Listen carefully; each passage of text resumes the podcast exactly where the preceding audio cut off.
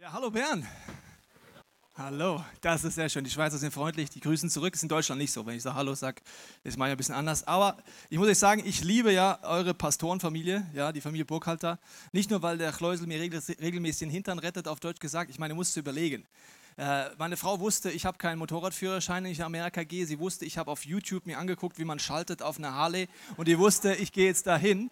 Und das Einzige, was sie beruhigt hat, ist, der Chleusel wartet auf meinen Mann der bringt den durch, der bleibt positiv, verstehst du? Und das finde ich so gewaltig am Chleusel an der Andrea, seit so vielen Jahren kenne ich die beiden und äh, wie die positiv bleiben, wie die Kirche bauen über all die Jahre und äh, ich weiß aus Pastorensicht, dass man oft aufgeben will. Oft denkt man sich, warum mache ich das eigentlich? Oft ist man an dem Punkt, wo man denkt, bringt es überhaupt, was ich mache? Äh, und deswegen würde ich gerne stellvertretend den beiden einen Applaus geben, aber auch all den anderen, die seit vielen Jahren diese Kirche mit möglich machen durch dick und dünn drangeblieben sind, weil das sind für mich die wahren Helden für Kirche. Also lasst uns stellvertretend den beiden für all diese Menschen Applaus geben.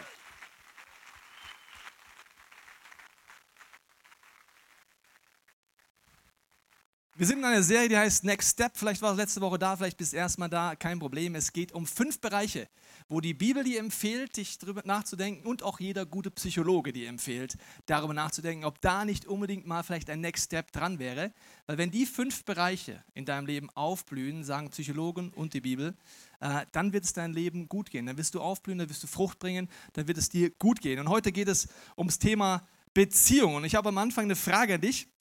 Gibt es heute jemanden hier, der schon in irgendeiner Beziehung, egal ob es eine äh, Mann-Frau-Beziehung ist, Freundschaft in der Kirche oder Firma oder irgendwo, wer schon irgendwann von mindestens einer Beziehung enttäuscht war? Nur eine Beziehung wird mir reichen. War jemand schon mal enttäuscht?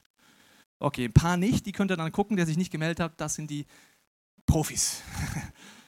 Also ich glaube, wir alle haben mindestens eine Enttäuschung schon hinter uns, was so Beziehungen angeht, andere Menschen angeht, vielleicht auch äh, eine Liebesbeziehung angeht. Und ich glaube, es hängt damit zusammen, dass wir Vorstellungen haben, egal ob wir heute uns als Christ bezeichnen oder nicht. Und diese Vorstellungen sind sehr tief in uns drin. Und ich habe dir mal die erste Vorstellung mitgebracht. Wir glauben alle irgendwie, es gibt den perfekten Partner, den Traumpartner, den Seelenverwandten. Warum glauben wir das? Hollywood erzählt uns das.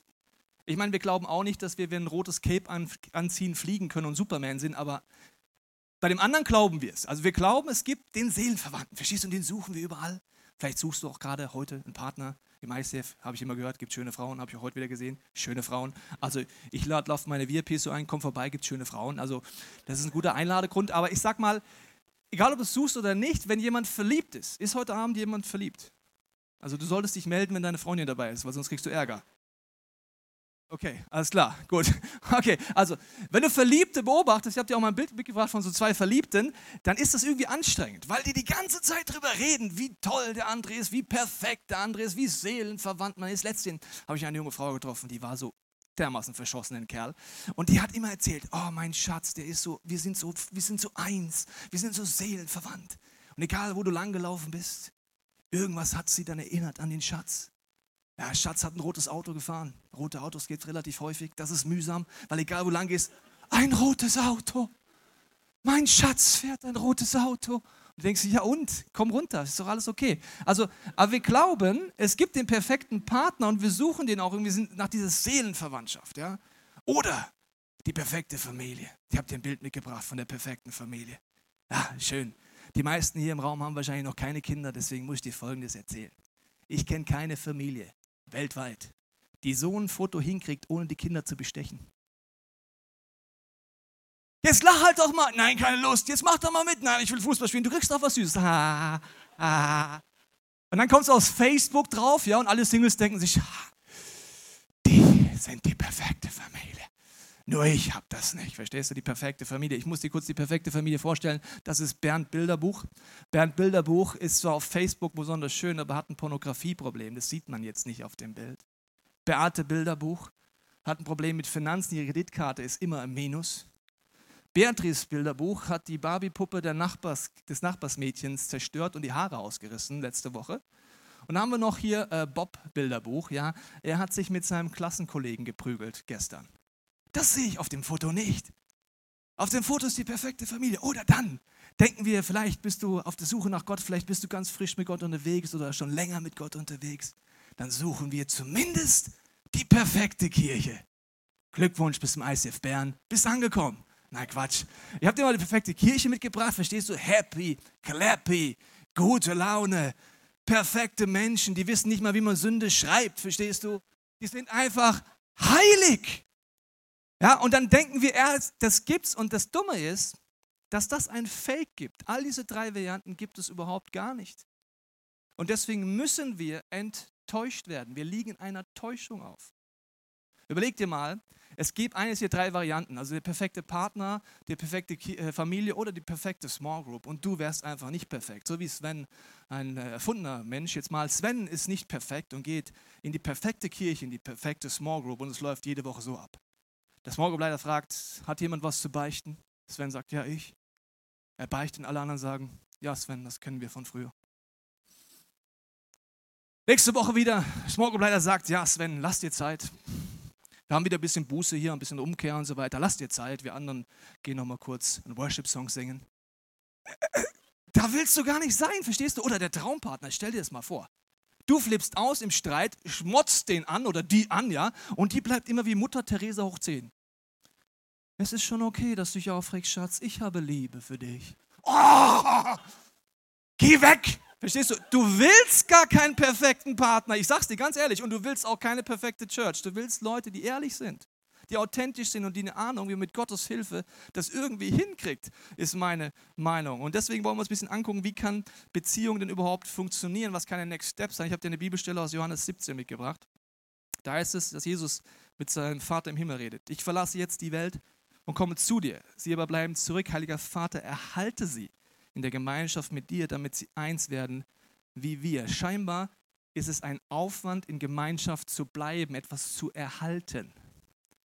Eine Beziehung zu starten ist ein No-Brainer. In eine Kirche frisch zu sein ist ein No-Brainer. Sex zu haben, damit ein Kind rauskommt, kriegt eigentlich jeder hin. Aber das zu halten und zu erhalten ist ein göttliches Wunder, wo ich heute euch Prinzipien zeigen möchte, die matchentscheidend sind. Es gibt eine Szene in den ersten Seiten der Bibel. Gott schafft die Welt, wunderbare Geschichte. Am sechsten Tag sagt er, alles ist super, nur eine Sache ist nicht super und die lese ich dir jetzt mal vor, 1. Mose 2,18. Gott der Herr dachte, es ist nicht gut, dass der Mensch so allein ist. Ich will ihn ein Wesen schaffen, das ihm hilft und das zu ihm passt. Das Problem an dieser Übersetzung ist, dass sie viel verloren hat von dem hebräischen Wort. Da heißt es, eine Person, die ihm hilft und zu ihm passt. Also Seelenverwandte. Das hat Gott sich für mich ausgedacht. Das Dumme ist, dass das Wort, das da verwendet wird, ist nicht seelenverwandt, sondern das Wort Gehilfin oder noch besser Kontrast. Jetzt wird's krass. Also Gott sagt zu Adam, es ist nicht gut, dass du alleine bist. Ich gebe dir einen Kontrast. Wie kein Seelenverwandten? Ein Kontrast, Gott? Meinst du das ernst? Ich meine, ich stelle mir so vor, Adam ist im Paradies, Gott sagt zu ihm so, Adam, gib mal den Tieren Namen. Und Adam ist ganz kreativ. Krokodil, Krokodilin, er hat Männchen, er hat Weibchen, Giraffe, Giraffe, Giraffin und er geht durch, merkt irgendwann, äh, Gott, ich hätte mal eine Frage. Ich bin alleine.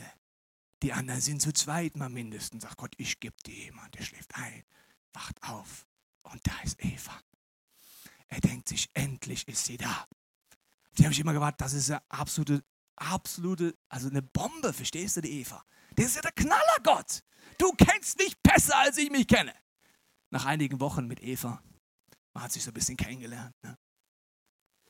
kommt Gott wieder durch den Garten durch. Und Adam sagt, Gott, ich hätte mal ein Gesprächsanliegen. Eva sagt, Gott, ich hätte auch mal so ein 1 zu 1 Gesprächsanliegen. Ja, was ist denn los, Adam? Äh, kann ich die Frau rumtauschen? Ja, was ist denn los, Eva? Kann ich den Mann auch umtauschen? Ja, was ist denn los? Wir sind so anders.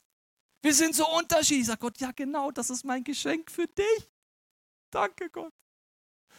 Also wirklich, Kontrast. Und Kontrast heißt, dass Gott Idee ist in Kirche, in Familie, in Beziehung, in Freundschaften, dass erst durch Kontrast etwas Göttliches passiert.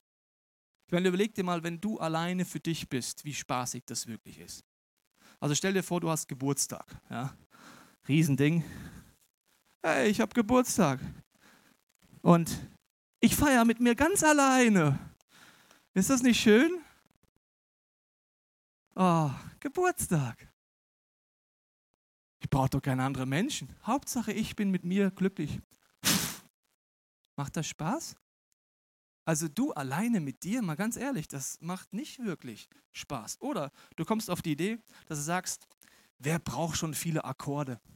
Ein Akkord reicht. Mike, hast du mal irgendeinen Akkord? Irgendeinen? Der ist schön. Geh du. Jetzt sage ich einfach, ich schreibe ein Lied aus einem Akkord. Ich spiele mal das Lied jetzt schon aus einem Akkord. Boah, es ist kreativ. Berührt mich. So künstlerisch, so tief. Spiel weiter, ist gut. Einfach ein Akkord. Einfach ich, ich bin G-Dur. Wer will schon A-Dur oder A-Moll? Das ist ja depressiv. Da mache ich nicht mit. Ich mache nur ein. Spiel weiter, mach super, super Song. Du spielst es, sehr gut, mach weiter. Oder wer will ein Essen kochen mit nur einer Zutat? Ich habe dir jemand mitgebracht, die Frau hat einfach nur Eier. Ja? Was mache ich dann? Das ist total toll. Oder du hast einfach nur eine Farbe und bist Maler. Du hast einfach eine Farbe. Woo, spitze. Oder du sagst, ich bin Autor eines Buches, aber ich verwende einfach nur einen Buchstaben. Das R.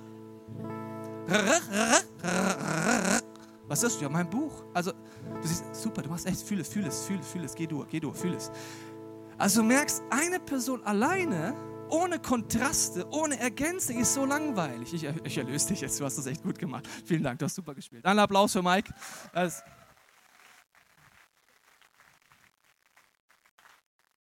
Also du siehst, die Kontraste machen das Leben erst schön, aber die Kontraste machen es herausfordernd. Ich habe dir mal einen Mann und eine Frau mitgebracht, hier hinter mir. Und äh, das kann man auch übertragen jetzt auf äh, Freunde, Freundschaften, Männerfreundschaften, Frauenfreundschaften. Auf dieser Beziehungsebene gibt es jetzt in beide Richtungen irgendeine Form von äh, Interaktion. Und es gibt Crashes, also Enttäuschungen, Konflikte, etwas, was dazwischen kommt. Und jetzt kommt die Idee Gottes, dass er uns designt hat für eine weitere Beziehung, nämlich mit ihm selber. Und wo Jesus sagt, er ist der Zugang zu einer lebendigen Gottesbeziehung, wo Gott das Know-how hat, mir immer einen Next Step zu zeigen, dass Versöhnung passiert. Und das ist der entscheidende Unterschied von Christsein und Religiosität. In Religiosität hast du einen Anforderungskatalog, was du alles zu tun und zu lassen hast. In einer lebendigen Beziehung mit Gott sagt er dir einfach nur einen Next Step. Das werden wir uns gleich angucken. Und er ist Spezialist im Bereich Klärwerk. Er ist wie so eine Kläranlage. Was heißt eine Kläranlage auf, auf äh, Schweizerdeutsch? Also wo auf Deutsch sagt, die Scheiße zu Wasser gemacht wird. Wer heißt das? Kläranlage. Kläranlage. Klarlak. Das hört sich ein bisschen an wie Klarlak, Klarlak, Klarlak. Genau. Dieses Teil halt. Also Gott ist ein Spezialist da drin, da wo wir nicht mehr weiterkommen mit unseren Emotionen, mit unseren Konflikten, dass wir über ihn wieder Beziehung schaffen, weil sein Wesen ist Versöhnung. Er möchte uns in Gemeinschaft erhalten. Er möchte uns in Beziehungen erhalten und dass die tiefer werden und eben nicht kaputt gehen. Und jetzt ist die Herausforderung, wenn Konflikte sind, ist der erste Punkt, dass ich verstehe, Konflikte sind normal. Ein junger Mann hat bei uns angefangen im Staff in München zu arbeiten. Er ist Single und nach einigen Wochen hat er gesagt, boah Tobi, es ist so anstrengend in Kirche zu arbeiten. Irgendwie, als ich meinen Job vorher hatte hier an einem großen deutschen Unternehmen, war, warum ist eigentlich Kirche so anstrengend? Da habe ich gesagt, ich kann es dir ganz einfach erklären. Kirche ist bei uns im ICF Movement wie Familie. Und Familie ist wunderschön und gleichzeitig total anstrengend. Warum? Bis jetzt habe ich zu dem jungen Mann gesagt, warst du Single und hast, wenn es hochkommt, mal in der WG gelebt. In der WG ist schon anstrengender als alleine zu leben. Ist jemand schon mal aufgefallen, dass eine WG anstrengender wird? Als, ist jemand schon mal aufgefallen? Gibt es ja hier? Okay, okay. Also, eine WG ist schon anstrengend, aber wenn du denkst, WG ist anstrengend, dann heirate mal. Verstehst du? Es gibt ja diesen Film Der Feind in meinem Bett, aber ich sag mal, das ist so, verstehst du, da kommt dir jemand so nah und zeigt dir alles, was in deinem Leben nicht gut läuft. Bist als Single mit deiner Playstation, alleine und deinem Bierchen, bist du der Meinung, du bist einfach charakterlich total entwickelt bist voll der Top-Typ. Und dann kommt eine Frau in deinem Leben, denkst du auf einmal, ach du liebes Lieschen, was, was habe ich alles in mir? Und dann habe ich zu diesem jungen Mann gesagt, schau mal, die gute Nachricht ist, Leute kommen dir nah und deswegen wird es anstrengend. Und wenn du jetzt verstehst, wie du mit Jesus freier wirst, gesünder wirst und mehr geheilt wirst, ist das eine gute Nachricht. Wenn nicht, wirst du bald kündigen. Also das ist eine Situation, die für mich immer die gleiche ist. Und ich, der erste Punkt ist, wenn ein Konflikt ist, wenn ich enttäuscht bin, dass ich weiß, ich darf Anklage formulieren und darf diese Kläranlage nutzen. Das heißt, der entscheidende Punkt ist, was mache ich mit meiner Emotion, meiner Enttäuschung? Gott empfiehlt dir, erst den Weg über diesen Jesus zu gehen. Und ich bin so dankbar, dass das so ist. Also zum Beispiel in meiner Ehe oder in meinen Freundschaften, der Kirche, bin ich dankbar, dass ich trainiert habe, dass das mein erster Ort ist. Weil da darf ich alles auf Deutsch gesagt rauskotzen, wie es mir geht.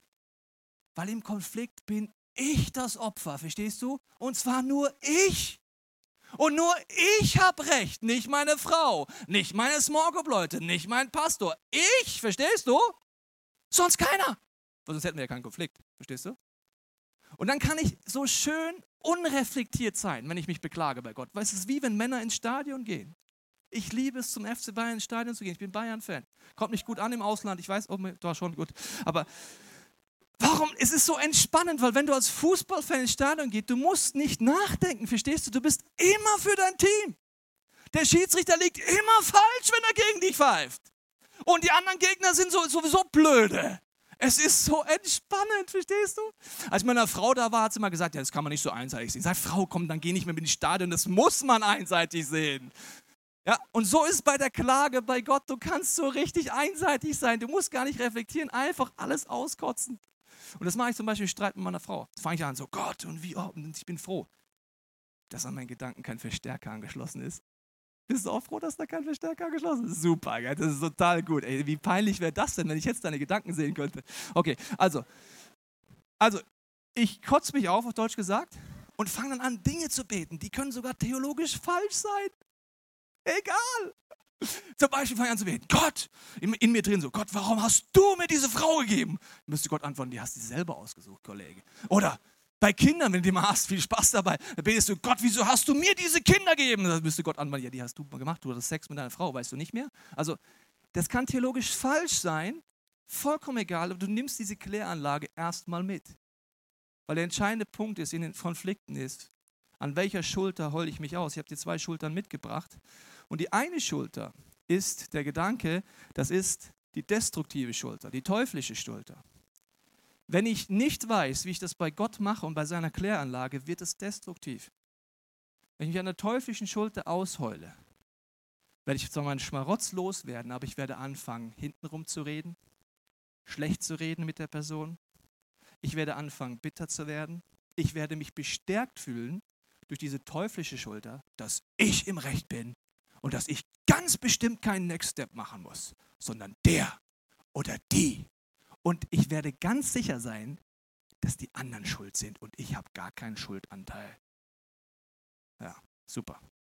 Bei der göttlichen Schulter, du kannst dich unreflektiert ausheulen, aber wenn du dann etwas machst und sagst, noch in der Emotion, Jesus, hast du auch noch was dazu zu sagen? Ich denke nicht, weil ich bin ja am Recht, aber wenn du willst.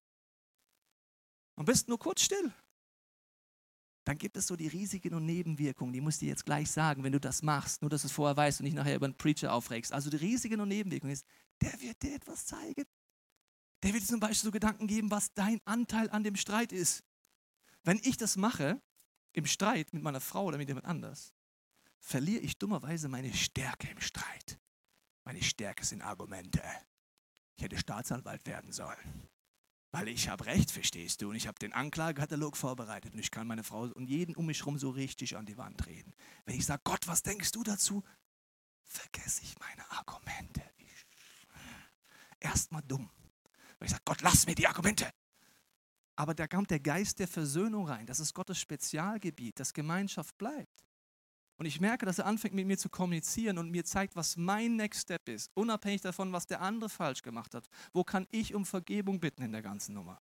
Wo kann ich den ersten Schritt fürs Gespräch gehen? Wenn ich es nicht mache und die teuflische Schulter nehme, werden die Beziehungen kaputt gehen. Ich habe dir da mal das Misthaufenprinzip mitgebracht. Und zwar, wenn du dieses Beziehungsdreieck anschaust und Konflikte einfach nicht klärst, ist es so, wie wenn der Misthaufen in diesem Beziehungsdreieck, in der Freundschaft, in der Small Group, in der Family immer mehr wächst und irgendwann erstickt dieser Misthaufen jede Beziehung.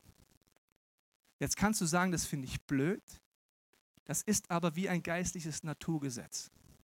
Wenn du das nicht ernst nimmst, egal ob du heute Single bist, ob du in einer Beziehung bist, ob du regelmäßig in diese Church gehst oder nicht, wirst du nie tiefe Beziehungen erleben. Die andere Variante ist, du nimmst es ernst, dass du die göttliche Schulter nimmst. Du suchst dir jemanden, wie man diese Gottesbeziehung vertiefen kann, wie man Konflikte angehen kann. Und dann wird jeder Konflikt das Fundament dieser Beziehung fester machen und tiefer machen. Es gibt nur diese zwei Möglichkeiten, wenn du die Bibel aufschlägst. Das Problem ist, in meinem Leben ist so, dass ich das von zu Hause nicht gelernt habe.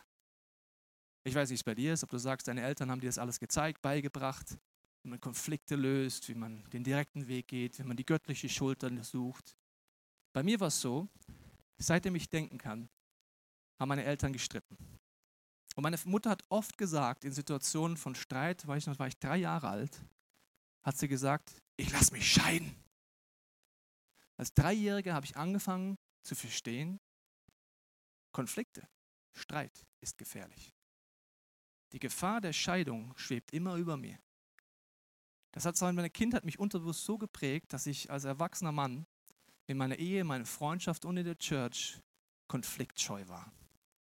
Das heißt, wenn es Situationen gab, die Leute mir nahe kamen oder Konflikte war, habe ich moderiert, habe es abgefedert, aber war nicht konfliktfreudig.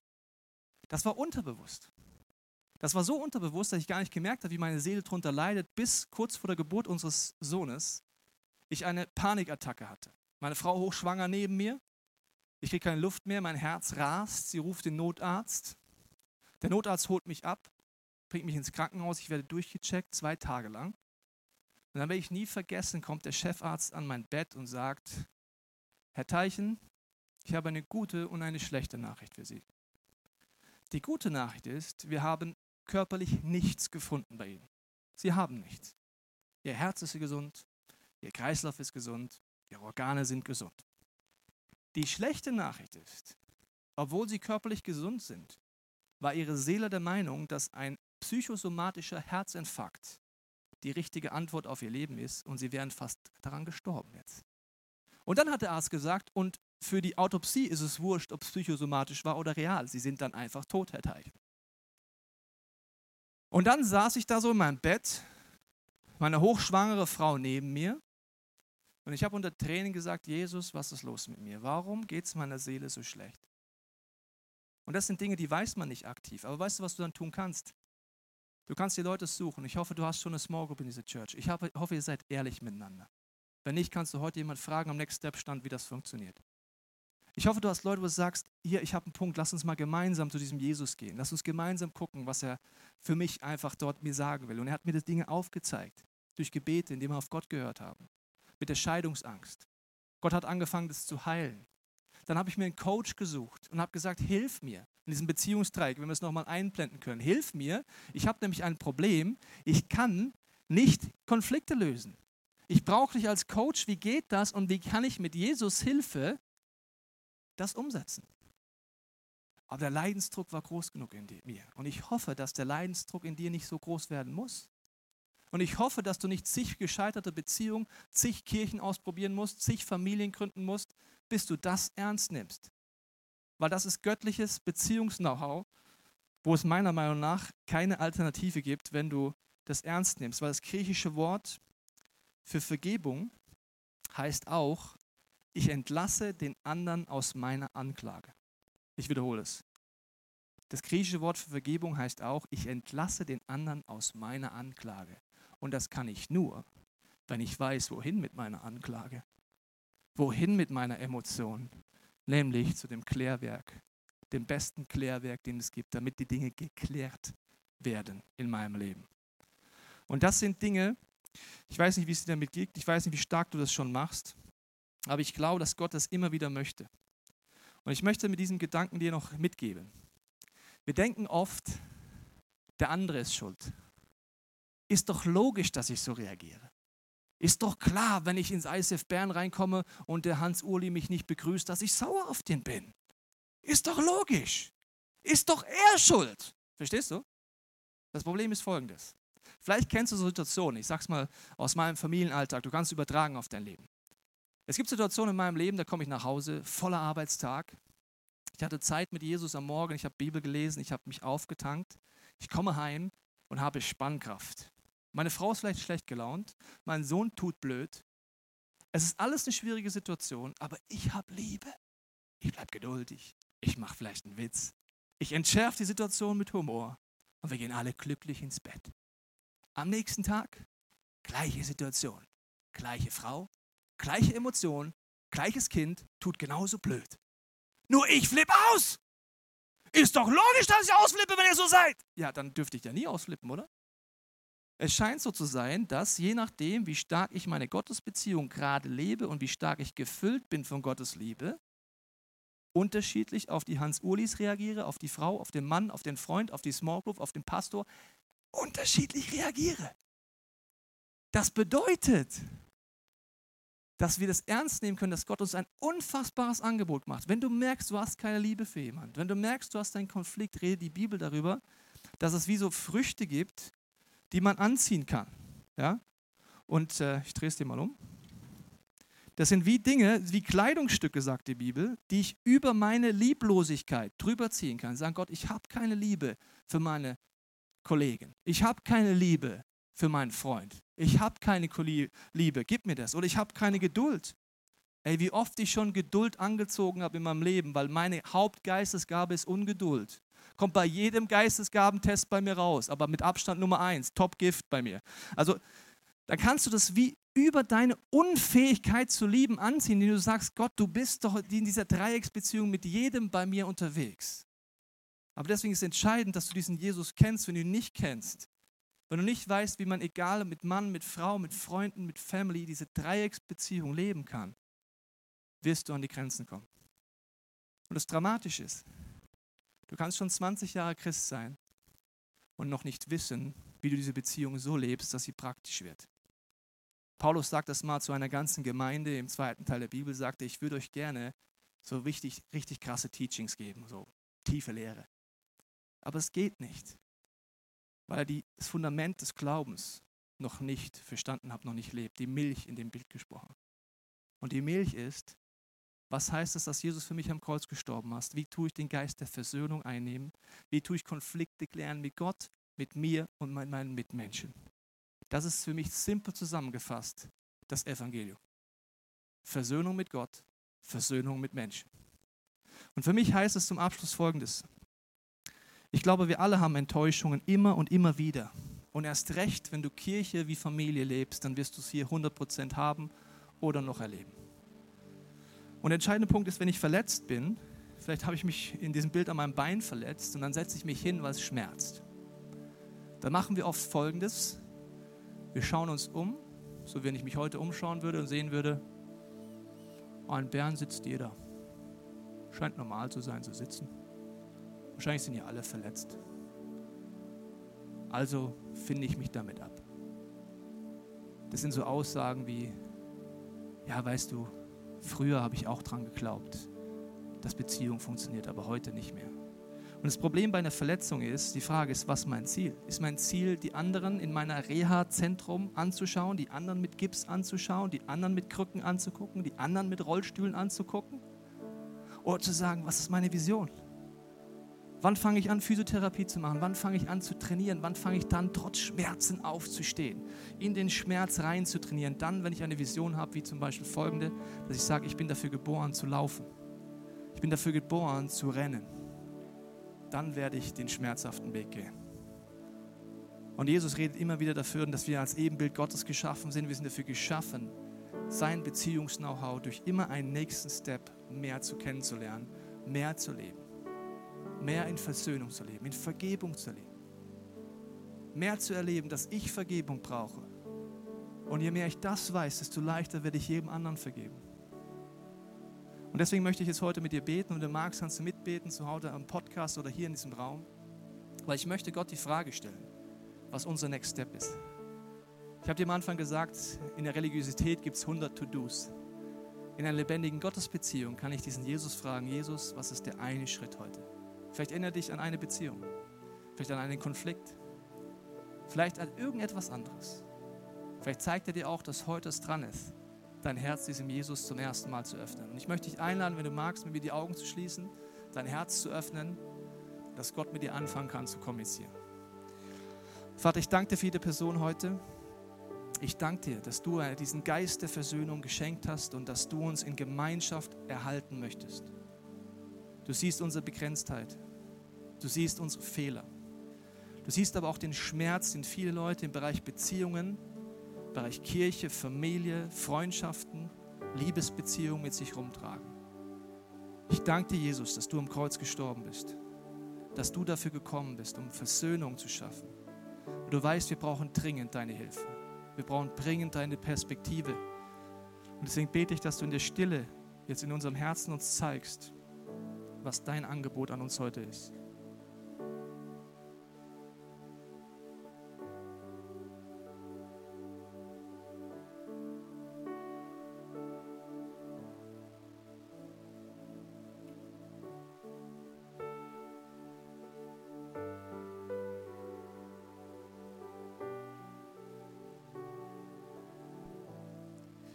Jesus, ich danke dir für jeden, der heute hier ist und mit seiner Sehnsucht sich dir neu öffnet. Du siehst Menschen, die natürlich der Suche sind, vielleicht nach einem Partner.